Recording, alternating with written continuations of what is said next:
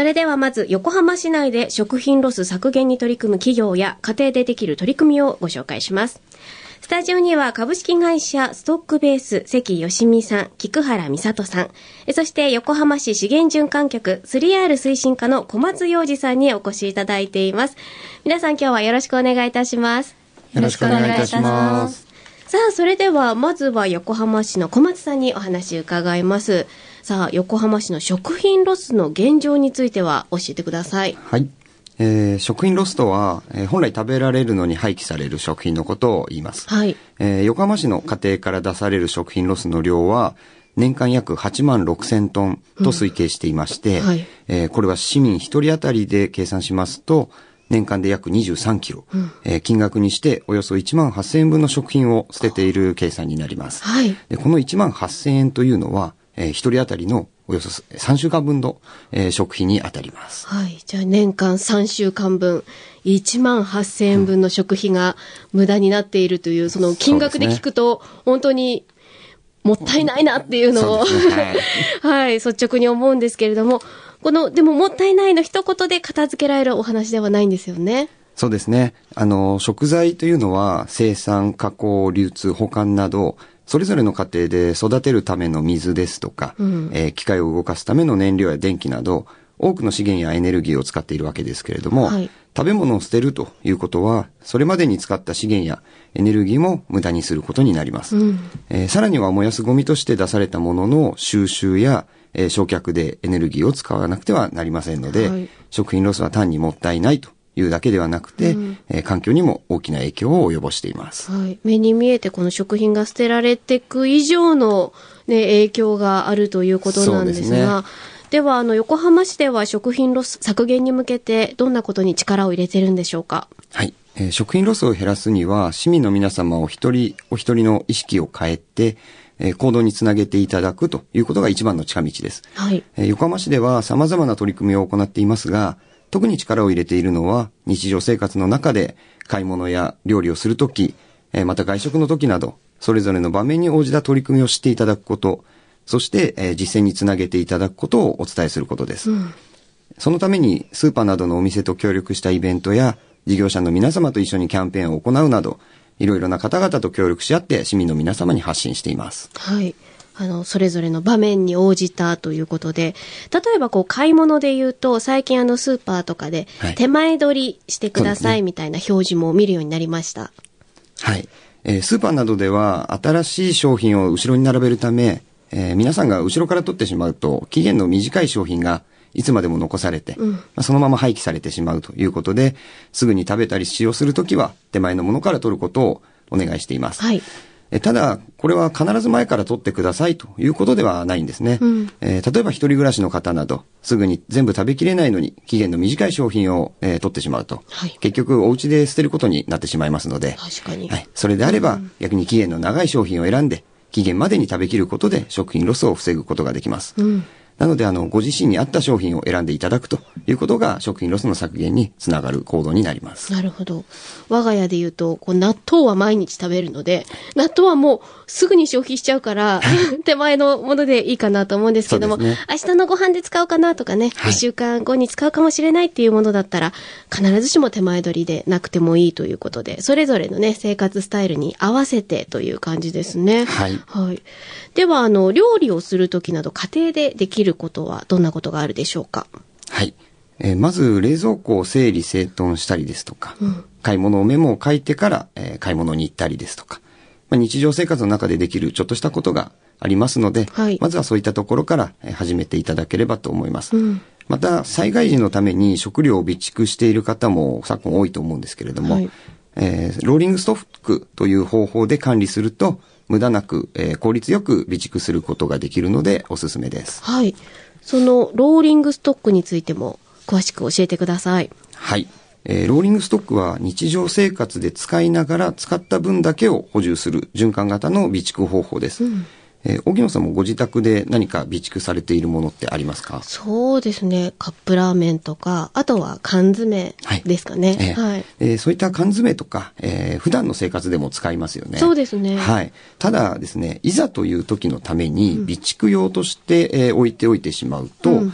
えー、入れ替えの時に期限が切れていたなんていうことになって、うんうん、結果的に捨ててしまうと、はい、えー、いうことになってしまいます。はい、なので、缶詰ですとか、レトルト食品など普段から使えるものは日常生活で使いながら使った分だけ買い足していただく。なるほど。こうすることで期限を切らすことなく備蓄ができるようになります。はい。はい。さらにこのローリングストックにはもう一つメリットがありまして、うん、それは災害時に日常生活に近い食生活を送れることです。災害時に普段食べ慣れていない食事が続くことでストレスになると言われています。うんうん、アルファ米などいざという時に便利な食料と合わせて普段から食べ慣れている食品をローリングストックで備蓄しておけば、えー、期限の管理もよりやりやすくなりますので、えー、食品ロス削減にも、えー、つながる行動になります。はい。災害用の備蓄にもなって、それでいてね、食品ロス削減の取り組みにもつながるというローリングストック。ぜひね、皆さんもちょっとしたことですから実践してみてください。はいそれでは引き続き食品ロス削減の特集ですが、今度は企業として食品ロス削減に取り組まれている株式会社ストックベースの代表取締役関芳実さんと取締役の菊原美里さんにお話を伺っていきます。お二人よろしくお願いいたします。よろしくお願いいたします。はい。私とってもびっくりしてるんですけれども、お二人がとっても若くて。えっと、まだ大学生なんですか？はい、大学4年生です。ええー、で、このストックベースを起業されたのいつなんですか？去年の4月になります。おおじゃあ、大学生起業家ということですね。はい。お二人で始められた。はい。あ、なるほど。じゃあ実際にその、まずはね、起業の経緯も伺いたいんですが、お二人の会社がどんな事業をされているのか、関さん教えてください。はい。えっと、ストックベースは企業の廃棄を削減して、それを有効活用するという寄付のプラットフォームを運営しています。はい。で、特に主軸として取り扱っているのが災害備蓄食というものなんですけれども、はい、まあ、防災の意識向上に伴って企業さんでも従業員の方のために備えている食品というのが増えてきていますが、はい、まあ、賞味期限が近くなると、まあ、廃棄されてしまったりするというところで、それをですね、廃棄せずに食品を必要としている団体に届けるというマッチングのサービスを提供しています。はい。あの、私も企業勤めしていた時に、定期的にあの、この水ご自由にお取りくださいみたいな備蓄のね、ものが社内で配られてるのを見たことあるんですけれども、で、今回はそれを必要としている方へマッチングするプラットフォームということなんですが、はい、具体的にはどういう流れになってるんですか？私たちがあの独自で運営している、まあ、EC サイトのような寄付品の申し込みサイトがございまして、はい、まあ、企業さんからこれがいらないけど活用したいという要望があれば、そこのサイトに寄付品の情報をアップロードして、うんうん、で、そこのサイト登録していただいている団体さんが、そこから寄付品を申し込んで、初めてマッチングが成立する。といったような流れになっています。なるほど。はい。あの、実際にね、あの、適した場所に、あの、マッチされるのかとか、いろいろあると思うんですけれども、はい、このストックベースさんならではの利点みたいなところってどういうところでしょうか？そうですね。プラットフォーム化することによって、あの、その企業があるところから近距離でマッチングできるというのが強みになってます。はい。で、フードバンクさんとかもそういった循環の取り組みされてるんですけれども、一度フードバンクさんの倉庫に持ってきて、そこで仕分けして、配布したりしてるんですね。はい。それをオンラインでマッチングすることによって、都内の企業であれば、都内の企業から都内の団体さんに地域に貢献した感じで、まあ、有効活用できると。まあ、そこが強みになっています。なるほど。そうすると、あの、輸送のコストも最小限で済みますよね。おっしゃるとりです。そうですね。なるほど。はい、はいさあ、それではこの会社を始められたきっかけを伺っていきたいんですが、菊原さん、教えてください。はい。もともとは学生ボランティアとして企業内に余る反則用のカレンダーを高齢者施設に運ぶというお手伝いをしたのがきっかけです。うん、でもカレンダーとかって今自分たちもあまり使わないので捨てられて仕方がないと思っていたんですけれども、うん、あの高齢者の方にとっては大変需要が高くてあの誰かが不要としているものが一歩外に出れば他の誰かにとっては欲しいものかもしれないというところであの物の循環のアイデアが出てきました。なるほど。そこからこう、その食っていうのはまたどういう考えだったんですか？そうですね。もともとカレンダーを、あの、ビジネスモデルとしてやるってなった時に、はい、季節性が高くてですね、年間を通してビジネスとしてやっていくのが難しいっていうので、じゃあ企業内で他に何か余っていて捨てているものがあるんじゃないかっていうので、あの、ヒアリングしていったところ、行き着いたのが災害備蓄食でした。なるほど。本当に食は欠かせないものですからね、人々の生活にとって。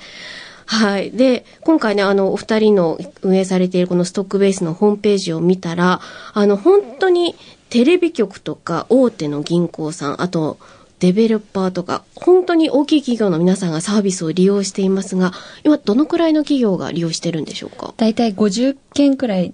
ですね、ご利用いただいていて、はい、今まで総循環量、循環してきた量とすると、約140トンになります。おお素晴らしい、はい、企業側としては、こういったサービスを利用することで、こういう活動に力を入れているということが、あの、メリットになるという感じですか？そうですね。うん、そこを PR できるっていうのも、あの、我々のサービスを使うメリットになります。はい。また、あの、コストとかどうなってるんですか？そうですね。コストも、あの、廃棄費用と同額か、もしくは少し安いくらいの値段設定なので、まあ、同じくらいかけて廃棄するくらいであれば、地域で必要としている人に届けてほしいというのが我々の願いです。はい。まさにこう、皆さんがウィンウィンなね、形になっているということなんですが、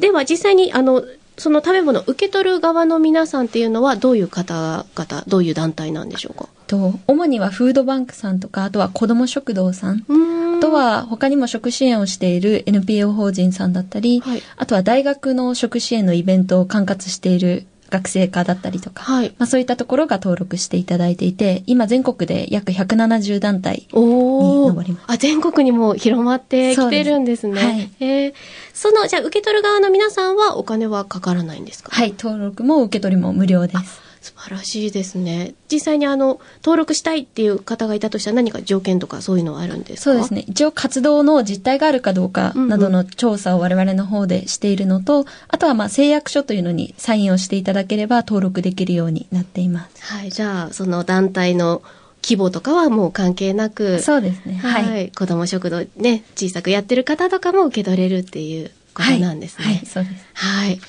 さあ、そして関さん、先月、あの、備蓄食に関するイベントを開催されたんですね。はい。あの、備蓄食ってやはり食べ慣れてないので、うん、そのまま食べるのにちょっと抵抗感があるかと思うんですけれども、はい、まあ、備蓄食のアレンジ商品を、あの、ブランドさんに開発して販売していただくことで、はい、まあ、もっと出口で備蓄を食べるという意識を向上させて、期限間近の備蓄食の廃棄を削減したいという目的で開催しました。はい。はい、確かに普段食べてないから味もちょっとわからないし、なんか未知な感じがしますよね。はい。はい。なんかそもそものきっかけは我々がその出口で寄付を行っているので、まあ、備蓄食をまあ、寄付、ほとんど喜んでくださる方がほとんどなんですけれども、うんうん、備蓄食の寄付をもらうことが自分たちが貧困なんだという再認識が起きてしまうという一部の方の、まあ、声があったので、そこで一般の方、困ってる方だけではなくて、一般の方にも備蓄食を食べていただきたいという思いから、この企画をしました。なるほど。備蓄食のこう、イメージアップみたいな感じですね。はい。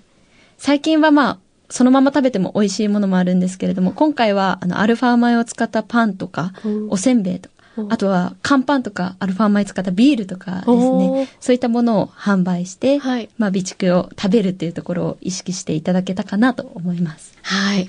さあ、そしてあの、ぜひ今後のことも伺っていきたいんですが、海外への展開も視野に入れてるんですね、菊原さん。はい。あの、先月シンガポールで開催されたビジネスモデルコンペティションっていうのに日本代表として出場してきました。はいうん